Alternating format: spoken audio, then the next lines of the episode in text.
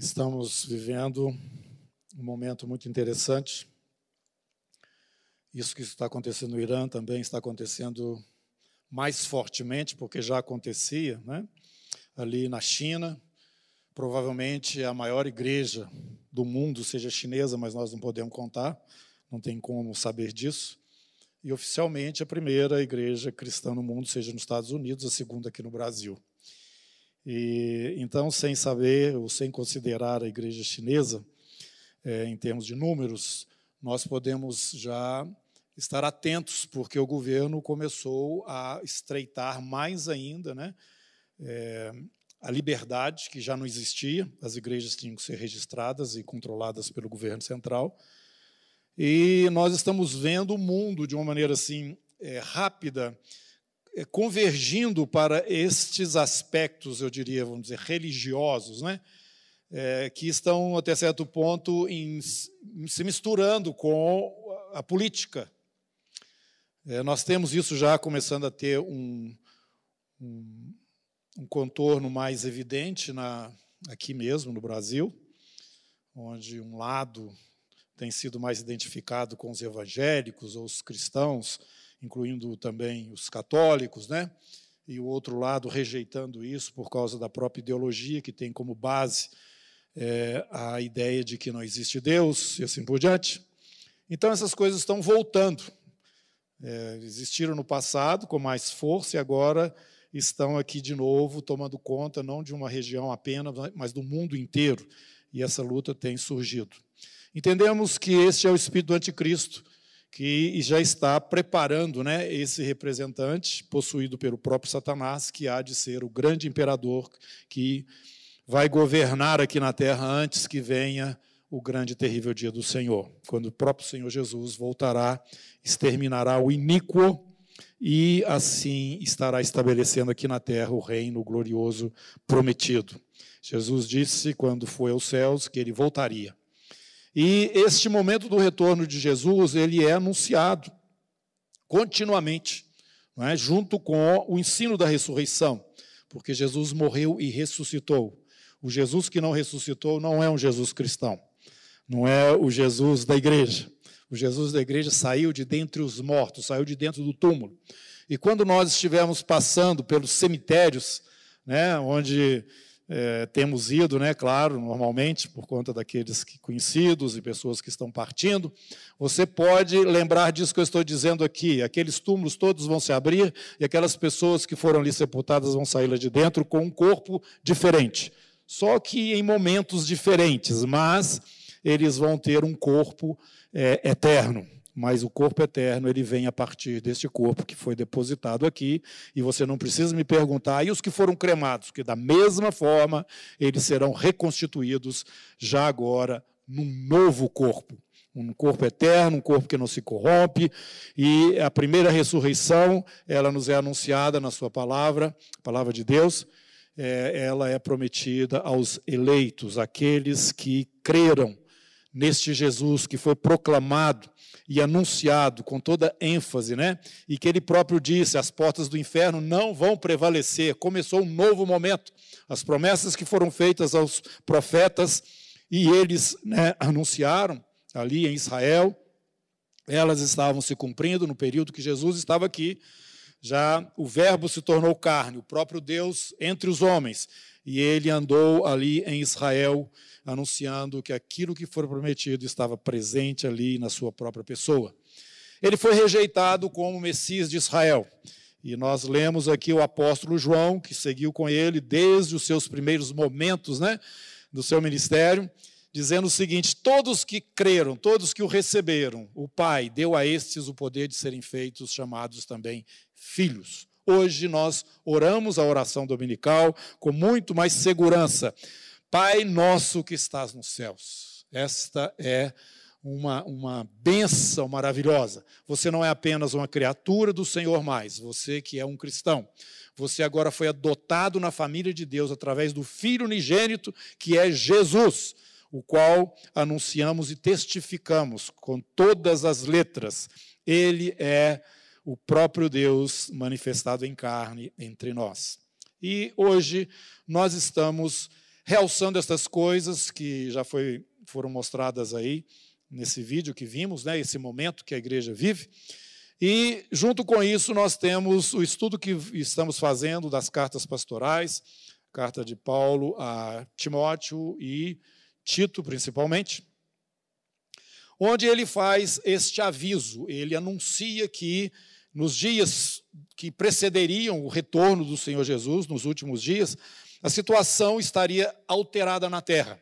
O próprio profeta Daniel falou também que nesse período a ciência se multiplicaria. E Jesus nos trouxe também um pano de fundo da situação do mundo é, quando esse momento estivesse se aproximando. Por isso, irmãos, os dias que vivemos são dias difíceis, são dias é, de grande tensão, principalmente no mundo espiritual, porque o que nós vemos no natural aqui, com pandemia, com, com essa, esse conflito que existe aí, nação contra nação, reino contra reino, como o Senhor falou, essa instabilidade na própria natureza. É, nós estamos dentro desse quadro que Jesus anunciou para nós, que precederia então a sua vinda gloriosa. Por isso, dentro da igreja existe essa alegria, essa expectativa. Mas essa expectativa vem junto com esta informação que temos pela palavra do Senhor, que esses dias seriam difíceis. E dentro desta dificuldade, é, nós precisamos ter então passos seguros, precisamos andar bem alicerçados, conduzidos pela palavra do Senhor e também entendendo a ordem estabelecida por Deus na igreja para que estas coisas todas sejam alinhadas e nós não venhamos a, a, a sair nem para a direita nem para a esquerda, porque existem demônios, né? Paulo fala nos últimos dias que estariam fazendo é, o, as pessoas se desviarem né, do caminho do Senhor. É o que ele fala no capítulo 4. O Espírito Santo afirma expressamente que nos últimos tempos alguns apostatarão da fé por obedecerem a espíritos enganadores ensinos de demônios. Se nós fizermos uma, um levantamento rápido ao nosso derredor e vendo hoje através da, da comunicação hoje que é tão fácil, né? Tantas pessoas falando, você vai enxergar isso com muita nitidez. Você que conhece a palavra de Deus, você que aceitou Jesus como seu Senhor e Salvador e tem se apegado a esta palavra, não abrindo mão, né, de nenhum outro é, outra informação ou interpretação ou dedução que seja que você perceba que estará te distanciando desta fé maravilhosa que hoje nós temos em Cristo Jesus e do seu testemunho que está em nós pelo seu Espírito que habita agora na igreja. Então, irmãos, quando Paulo está instruindo Timóteo, ele está autorizando Timóteo, ele passa para esse seu discípulo essa autoridade apostólica. O apóstolo é aquele que vai, é o enviado. Ele vai proclamando, e à medida que ele vai proclamando esse testemunho em lugares onde ele ainda não chegou, né, principalmente, ali então, dentro de algum tempo, uma, um grupo de pessoas é, é, é organizado e aí a igreja tem a sua expressão. E nós sabemos biblicamente que a igreja começa por dois ou três que estejam sobre essa base que Jesus falou que foi a declaração de Pedro, que ele era o filho de Deus. Quando existe essa concordância e sobre essa base, dois ou três se reúnem, a igreja já tem a sua expressão. Mas nós sabemos que não fica em dois ou três, normalmente ela vai crescendo, porque se não cresce ela está doente, não é? E mais rápido ou menos, é, é, o crescimento quem dá é o Senhor, ela vai tendo a, seu, a sua manifestação. E ele então orienta Timóteo a respeito dessas coisas, como que ele deve estar trabalhando, objetivamente aqui no caso, numa igreja que o próprio Paulo tinha estabelecido, a igreja ali em Éfeso, e que já tinha experimentado de Paulo, né, do, três anos de ministério. E essa igreja então precisava estar mais bem organizada, e Paulo deixou Timóteo naquele lugar para que assim o fizesse. Essa organização da igreja, ela passa por esta, por esse, é, esse grupo de irmãos chamados presbíteros. Presbíteros. E ele, tanto quando escreve para Timóteo quanto para Tito, ele fala a respeito desses, desses irmãos que precisavam ser levantados nas igrejas. Em todas as igrejas era necessário essa liderança. A, a igreja precisa estar governada. Governada por pessoas, e Paulo vai descrevendo aqui como que devem ser estas pessoas. Nós já tínhamos avisado aqui, pulamos né, esses capítulos e já continuamos lá é, em Tito e fomos e vamos continuando estudando aqui as cartas, mas é, esses capítulos né, foram, nós deixamos eles para tratar posteriormente ao que estou fazendo agora, porque diz respeito a esse governo, a essa estruturação dessa igreja, como já falamos, está dentro de um contexto de últimos dias, onde se faz mais necessário ainda ter estas referências e mais necessário ainda que essas referências sejam referências idôneas. O apóstolo, no capítulo 2, ele fala o seguinte: o que você está me ouvindo, ou 2 Timóteo, no capítulo 2, ele fala lá é, para Timóteo o seguinte: o que você está ouvindo, é, transmite para outras pessoas, para testemunhas, capítulo 2 Timóteo, capítulo 2, versículo 2. E o que da minha parte ouviste através de muitas testemunhas, isto mesmo transmite a homens fiéis e também idôneos para instruir a outros. Há necessidade de idoneidade todo ministério precisa ter para ser confiável uma liderança idônea. É, e isto, Paulo então vai falando para Timóteo, isso é necessário, Timóteo. Então você precisa, e também para Tito, procurar pessoas que tenham esses requisitos para ocuparem essa posição de presbítero ou no presbiterato, né? Estando, deverão ser pessoas que têm essas qualidades. E é bom aqui explicar que quando nós falamos bispo ou falamos presbítero, estamos dizendo a mesma pessoa. Numa tem a ênfase da, do ancião, daquele que já tem mais conhecimento, vivência, e a outra tem um, um aspecto mais de pastoreio, de tomar conta, mas se refere à mesma pessoa. Então eu quero vir com os irmãos agora no livro de Atos e nós vamos ver como que essas coisas começaram. E no primeiro momento, quando, inclusive, no capítulo 6 do livro de Atos, os diáconos são estabelecidos, nós não temos ainda presbíteros ali definidos, nós temos os apóstolos. E eles estavam na, em Jerusalém, é, poderíamos dizer, exercendo um papel presbiteral, porque eles ainda não tinham saído né, para como enviados a outros lugares para estarem expandindo a, a, o Evangelho do Senhor Jesus. E também por serem eles aqueles primeiros que andaram com Jesus. Tanto que quando é, o Judas saiu, os, os, os, irmãos, os discípulos, né, sortearam ali e entrou um outro lá na lista, não foi isso que nós vimos? É isso mesmo. E então, é, esta, esse grupo que começou ali com Jesus, os doze, né? Eles eram a base deste momento, que era o momento em que a igreja estava se apresentando, né? Agora dentro ali de Israel e a partir também de Israel indo até os gentios e uma nova revelação estava presente e deveria ser anunciada, que é este evangelho que nós já falamos e do qual nós hoje temos usufruído a salvação de Deus através dele.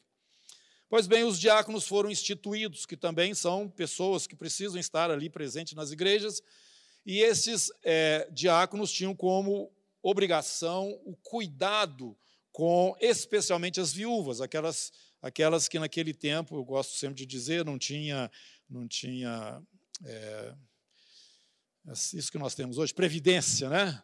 Elas não recebiam nada e normalmente as mulheres, quando ficavam viúvas, ficavam em uma situação difícil. E quando a família não tinha condições de sustento, e esta pessoa era uma pessoa reconhecida no meio da igreja pelo tempo que viveu entre os irmãos, servindo e realmente vivendo uma vida cristã com obras, né? Essa mulher, tendo acima de 60 anos, ela deveria ser inscrita, ela passava a fazer parte de uma lista e a igreja sustentava essas viúvas. Essa, essa era a prática naquela época.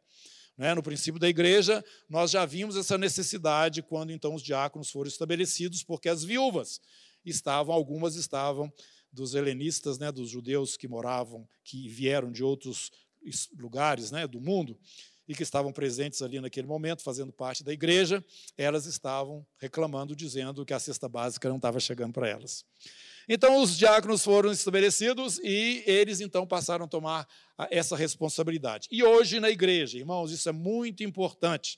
Nós temos princípios da palavra que, ao longo do tempo, eles não podem, de maneira alguma, serem negligenciados. Mas nós temos que entender e compreender que existem mudanças à medida que o tempo passa e que estão relacionadas com a cultura, que estão relacionadas com é, até mesmo a geografia que precisam ser entendidas dentro dessa realidade onde os princípios não podem ser alterados. Então, esta é uma luta que, inclusive, os presbíteros, os responsáveis pela igreja, têm no sentido de orientar dentro dessa nova situação e momento que nós vivemos a igreja para que ela não se distancie nem saia do seu posicionamento estabelecido pelo Senhor. Para isso que eles foram levantados também, para ensinar. O presbítero precisa ensinar. Paulo fala que aquele que ensina com esmero e faz isso com dedicação, esse deve ser considerado de uma maneira especial, até mesmo na remuneração que ele vai receber. E outra coisa, é, o, o, o, o, presbítero precisa ser um pastor, ele precisa de, de cuidar das pessoas, ele tem que ter esse dom também de cuidar e não somente de ensinar. Esses dois são os principais. E ele, como alguém que vai supervisionar a igreja, que está ali na cidade e sobre a qual ele é reconhecido e eleito também, ele precisa ter o dom de presidir, porque ele não vai ficar só na questão do ensino e do pastoreio, ele vai ter também que estar é, envolvido na organização da igreja ali no lugar onde ela está estabelecida. Todas essas orientações são dadas para Timóteo, para Tito também, e os diáconos vinham para auxiliar, como foi visto aqui nesse primeiro momento, quando os apóstolos ainda não estavam ainda reconhecidos como presbíteros, mas eles estavam aqui, eram os, 12, né, os 11, depois os 12, novamente eles estavam abrindo mão dessa responsabilidade que tomava um tempo grande deles e, uma, e alguma coisa que vinha em não em primeiro plano, né, eu diria, mas em segundo plano, no sentido da responsabilidade que eles tinham de passar a doutrina que eles tinham recebido de Jesus, o ensinamento e estabelecer os fundamentos desta igreja que estava começando. Então, os diáconos foram estabelecidos. Então, irmãos, os, os diáconos ali naquele princípio foram estabelecidos para socorrer as viúvas. Tá? E hoje os diáconos têm mais do que esta responsabilidade. Eles ajudam na administração da igreja, dando esse apoio ao presbitério, e eu estou falando porque hoje também nós vivemos uma situação diferente daquela época. Então, esta mudança que ocorre através do, ao longo dos séculos, ela precisa ser administrada para que a igreja não fuja dos seus fundamentos e das suas bases. E isso, para acontecer, precisa de presbíteros idôneos. Nós temos diante de nós a palavra do Senhor. E eu quero então vou caminhar com vocês mais um pouquinho. Antes eu quero explicar um detalhe. O apóstolo, como nós falamos, ele vai, né? ele sai, ele vai levar esta palavra a outros lugares e vai estabelecer a igreja ali naquele lugar. Quando a igreja está estabelecida, ele, na função apostólica, ele precisa sair de lá e ir para um outro lugar. Agora, se ele não sai de lá e continua no mesmo lugar, a função que ele vai ter dali para frente é a função de um presbítero. Ele passa a estar ali estabelecido como um bispo, um presbítero, um ancião, alguém que vai estar junto com outros irmãos, servindo e conduzindo, é, é, governando a igreja ali naquele lugar. Isso aconteceu com Pedro, tá? Você vai lá para Pedro, você vai ver o Pedro, ele, capítulo, 1 Pedro, capítulo 5, ele falando sobre isso. Capítulo 5: Rogo, pois, aos presbíteros que há entre vós, eu, presbítero com eles, e testemunha dos sofrimentos de Cristo e ainda co-participante da glória que há de ser revelada, Pedro viu Jesus morto né, e ressurreto, e ele viu também Jesus no Monte da Transfiguração. É o que está falando aqui, transfigurado diante dele. Né? Pastoreai, verso 2, o rebanho de Deus que há entre vós, não por constrangimento, mas espontaneamente, como Deus quer, nem por sorte da ganância, mas de boa vontade. Nem como dominadores, olha aqui, presta atenção, dá uma olhada em volta, você vai encontrar muito disso, tá?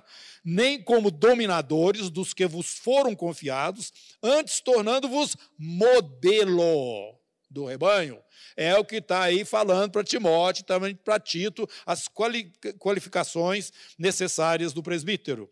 Né? Ora, verso 4: logo que o supremo pastor, ou supremo presbítero, ou supremo bispo se manifestar, recebereis a imarcessível coroa de glória. E ele está se referindo a Jesus. Então, Pedro, um apóstolo, no, ele estava estabelecido, não sei se em Jerusalém, o lugar onde ele estava, ali estabelecido, ele tinha esse papel de presbítero. Terceira carta de João você vai ver a mesma coisa. João também era um presbítero, e nós sabemos que ele foi presbítero lá em Éfeso mesmo, depois de Timóteo. Né? Quando ele escreveu a carta do Apocalipse, do, do Apocalipse, o livro do Apocalipse, ele é, estava lá naquela região ali da Ásia. Capítulo, só tem um capítulo, né? Versículo 1, terceira João. O presbítero ao amado Gaio, a quem eu amo na verdade.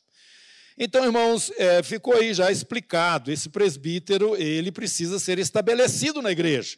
Vamos voltando lá para o livro de Atos, você vai ver que logo no final da primeira viagem missionária de Paulo, ele anda ali para aquela região, é, Panfilha, né? E nos parece que era considerada e chamada também aquela região ali de, de Galácia, que é o endereço da carta aos Gálatas, você vai encontrando aqui uma uma ação sequenciada. Quer dizer, Paulo vai, passa ali pela cidade de é, Antioquia, da Pisídia, depois ele vai para Icônio, de Icônio ele vai para Listra, de Listra ele vai para Derbe. E vai plantando igrejas. Só que depois ele volta. E volta fazendo o quê? Capítulo 14 do livro de Atos, ele vai nos instruir, Lucas vai nos instruir sobre isso. Olha aqui. Capítulo 14, é, versículo 21. E tendo anunciado o evangelho naquela cidade, feito muitos discípulos, voltaram para Listra, Icônio e Antioquia. Fortalecida a alma dos discípulos, exortando-os a permanecer firmes na fé e mostrando que através de muitas tribulações nos importa entrar no reino de Deus e promovendo-lhes em cada igreja a eleição de presbíteros, depois de orar com jejuns e é, jejuns, os encomendaram ao Senhor em quem havia crido. Aleluia. Você vai continuando aí e vai para o capítulo agora 20. Ah lá, não, 15, logo a seguir. Quando teve, tivemos aquele momento mais difícil ali na igreja, no princípio, no estabelecimento da doutrina cristã, né, e Paulo foi aqueles que levou isto mais adiante saindo daquele contexto judaico que tinha uma conotação forte ainda em Jerusalém, principalmente através de Tiago. E mas a vivência a experiência de Paulo já é com os gentios, já, e então um caso é levantado. Os cristãos que não são judeus, eles devem então praticar e também é, guardar a lei de Moisés? Esse foi o problema lá a ser resolvido. E o que ocorreu? Capítulo 15 versículo 2.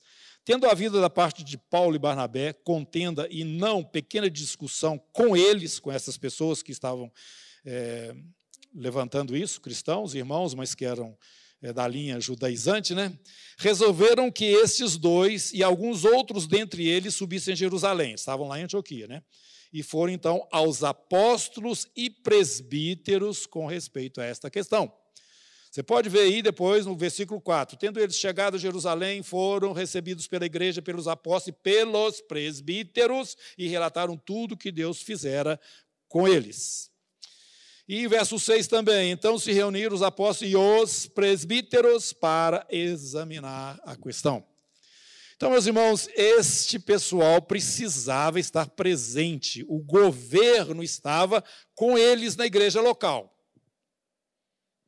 Igreja local tinha a sua autoridade ali, o governo ali concentrado nesses, nesses irmãos, os presbíteros.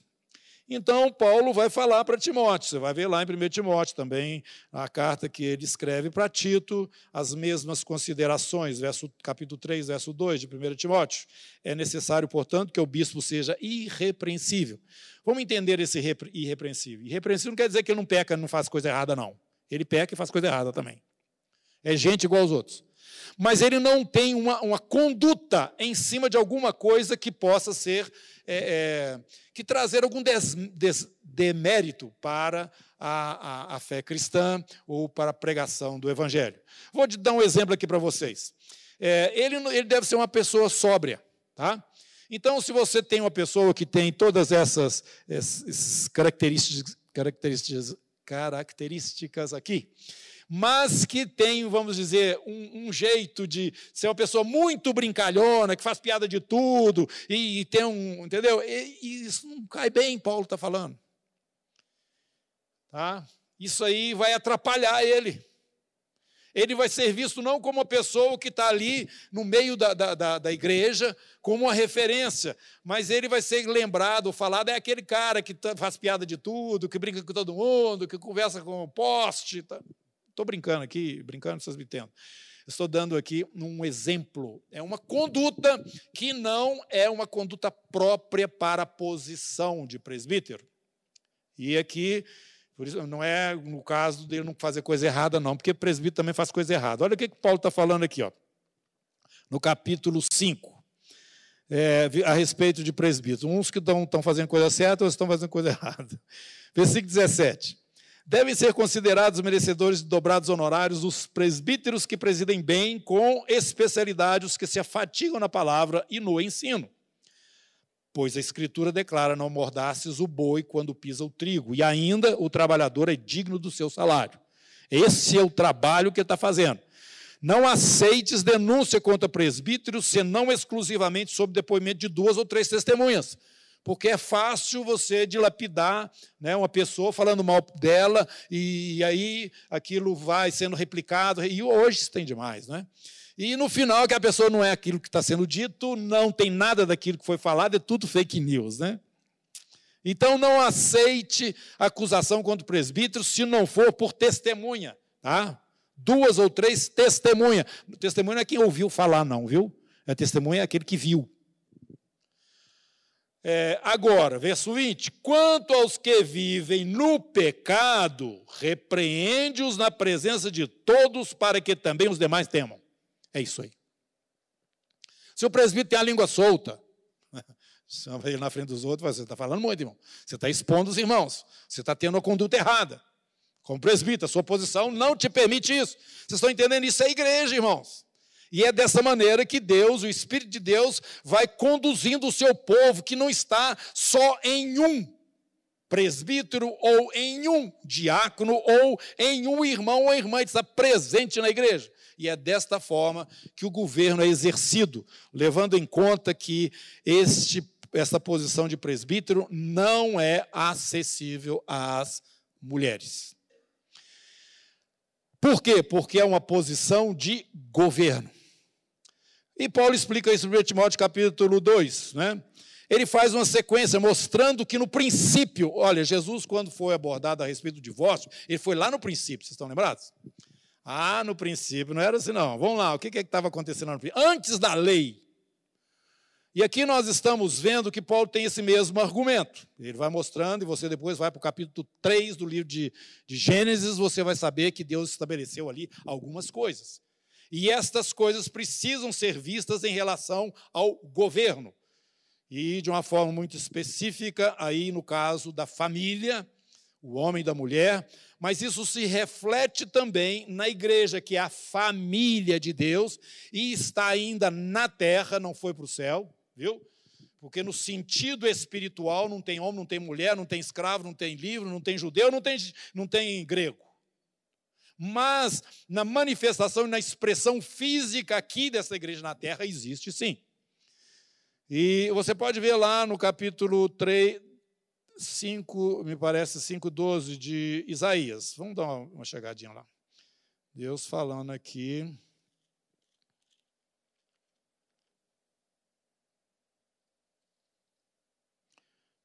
Não é não.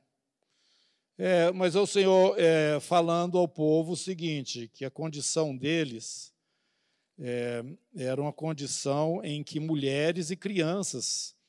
Aqui, ó, capítulo 3, desculpa, capítulo 3, verso 4. Dar-lhes dar ei meninos por príncipes, e crianças governarão sobre eles. É, é isso aqui mesmo. Só que no outro texto que eu estou falando para vocês, e mulheres também, tá? Estarão governando. Se não me engano, está no capítulo 5, depois vocês podem achar aí o Senhor falando a respeito desta condição irregular. Irregular no sentido de que mulheres estão governando.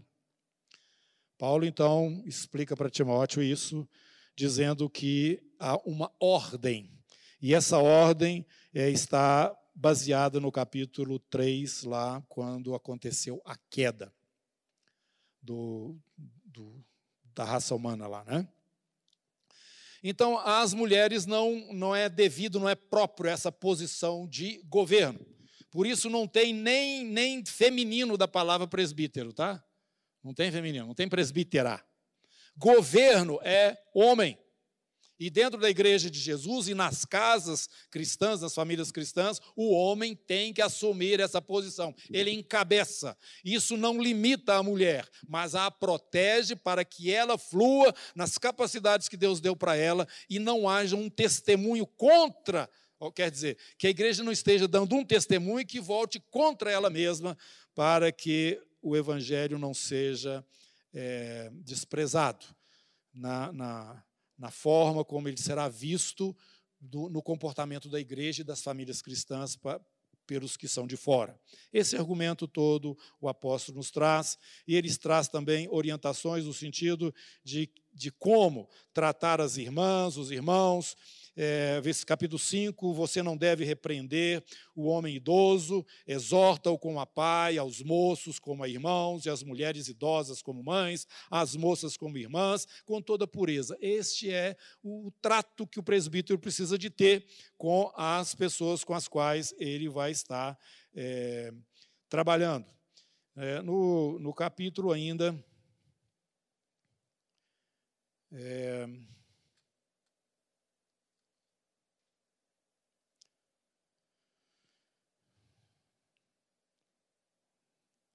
Eu estou aqui eu não, entre, o, entre 1 Timóteo e 2 Timóteo. Vou falar porque não estou conseguindo achar aqui. Ele está informando, então, que este relacionamento ou esse, esse comportamento do presbítero com as pessoas sobre as quais Deus o tem estabelecido deve ser com mansidão, tem que ter paciência, tem que admoestar, instruir, que é o serviço de pastoreio. E nestas coisas eles serão responsabilizados diante do Senhor. E isso é muito sério. Por isso, os presbíteros precisam ser sustentados e amparados, assim também como os maridos em suas casas, por suas esposas, precisam ser sustentados em oração, porque a nossa posição é muito séria.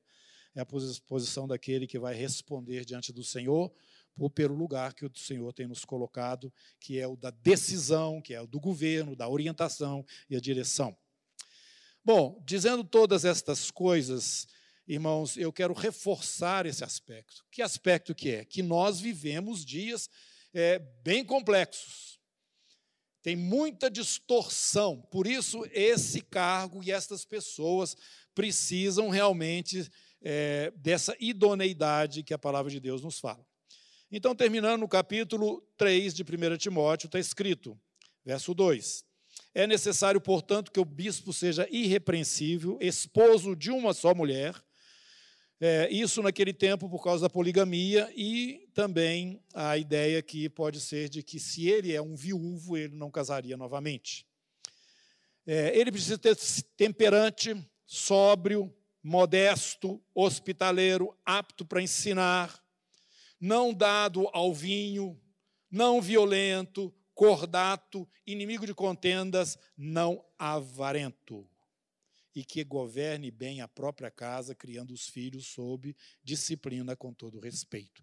Então, essa é uma das coisas que nós buscamos também observar na, no momento em que presbíteros estarão sendo eleitos né, para estarem presidindo a igreja do Senhor. Também é necessário, ou vamos preferi-los no sentido de pessoas que são casadas e que governam bem as suas casas. Por que eu estou falando isso? Porque tem apóstolo aqui que não era casado e que era presbítero. Acabamos de falar. Mas a norma, o normal não era esse. Esses dois, tanto Pedro, Pedro já era casado, né? João, no caso, e o apóstolo Paulo, todos eles foram apóstolos que viram ao Senhor. Até mesmo Paulo, que não andou com ele, viu ao Senhor Jesus, por três vezes o Senhor se apresenta para ele e conversa com ele. Então, é, estes é, estavam sendo considerados presbíteros também. Né? E eu estou me lembrando aqui, Paulo, quando ele está voltando lá da terceira viagem missionária dele, ele não aporta, ele não chega a Éfeso, ele vai para Mileto e chama os presbíteros de Éfeso até Mileto, que era um porto, por onde ele estava passando, e ali ele despede dos irmãos, dando instruções, mostrando que ele, enquanto esteve ali, aqueles três anos no meio deles, deu exemplo de como que eles, líderes e responsáveis pelo rebanho do Senhor, deveriam então viver também. Por isso, igreja do Senhor Jesus, ore pela liderança. Esses dias são dias conturbados. Não fique olhando apenas o dom de alguma pessoa que aparece e às vezes muito mesmo é, é, é, ungida no sentido daquilo que está anunciando, mas que daqui um pouquinho você percebe, ela não é um presbítero, ela não tem a responsabilidade de estar presidindo na igreja, por isso ela fala com mais liberdade. Mas na hora de conduzir o rebanho é outra história. O nosso irmão amado aqui, o, o Danduque, é, a quem eu reconheço, ele fala isso brincando comigo. Eu vou aí, falo tudo que eu quero falar e vou embora. E largo aí para você. Fica, você que fica com a, com a responsabilidade depois de administrar essas coisas aí. Né? Normalmente, os, os ministradores itinerantes, eles têm essa liberdade, mas quem está ali continuamente com o rebanho, que são os eles estão vivendo uma situação que, às vezes, aquelas coisas que são apresentadas não são entendidas direito, ou entendida de uma forma apenas assim para a conveniência da pessoa que está ouvindo, e viram um negócio difícil no meio do rebanho. Por isso, irmãos, eu, na qualidade de presbítero aqui, junto com o Robert Marley, eu quero pedir aos irmãos, orem por nós. É igual Paulo falava, ora por mim. Ora por mim. Nós precisamos. Por quê? É, uma coisa que você precisa saber disso e guardar no seu coração. A porta do céu entra um por um. Um por um. Não vai chegar a turma lá, não. Quer dizer, vai chegar a turma, estou falando no sentido de que Deus vai tratar individualmente com cada um de nós. Individualmente com cada um de nós. Então, nessa hora, não dá para você gritar, mãe! Ô, oh, gente, vem cá. Não, é só você mesmo. E não tem argumentação, porque Deus sabe todas as coisas e você vai estar luz, diante de uma luz plena. Não tem nada onde você. Ah, isso aqui está faltando. Não, está tudo claro. É, foi dessa e dessa forma. Então, irmãos, nós vamos ter que prestar contas diante do Senhor. E hoje eu tenho até a, a petulância, desculpe, né? Botar isso aqui entre aspas, é, de falar o seguinte: se no exercício do presbiterato, alguma situação que a gente precisar decidir, e nós decidirmos, ou eu decidir ali, sendo responsável é, por naquela situação, decidir errado, eu quero falar para vocês o seguinte: que Deus vai me apoiar. Depois a coisa vai consertar lá na frente. Eu não sei quanto que vai, que eu vou ter que pagar, mas que Ele vai me apoiar, vai. Por causa da autoridade. Você se lembra daquela história lá do Moisés? Eu já falei do Abraão, agora vou falar do, vou falar do Moisés. Moisés, quando ele casou outra vez, você sabe aquela história? Que deu um bafafá tremendo. Ah, às vezes você não prestou muita atenção. O, o, Moisés queria casar de novo e deu uma confusão. O irmão dele, a irmã dele, pisar no toco e não queria de jeito nenhum. E foi aquele... A Bíblia não explica com muitos detalhes, não. Mas o fato dele querer casar segundo a lei ou segundo não sei o quê, se estava certo ou errado, se a mulher primeira dele não concordava, você não sabe também. Mas Deus chamou os dois e conversou com o Arão e com a Miriam. Passou um sabão neles e botou a Miriam para fora do arraial leprosa. Irmãos, isso aí é para a gente prestar atenção, autoridade. Não estou falando que o do, do Moisés estava certo, não. Estou falando. A Bíblia também não fala, não, porque estava certo, não. Agora, o argumento do Senhor foi o seguinte: vocês estão pegando o pé aí do Moisés, Moisés fala face a face comigo.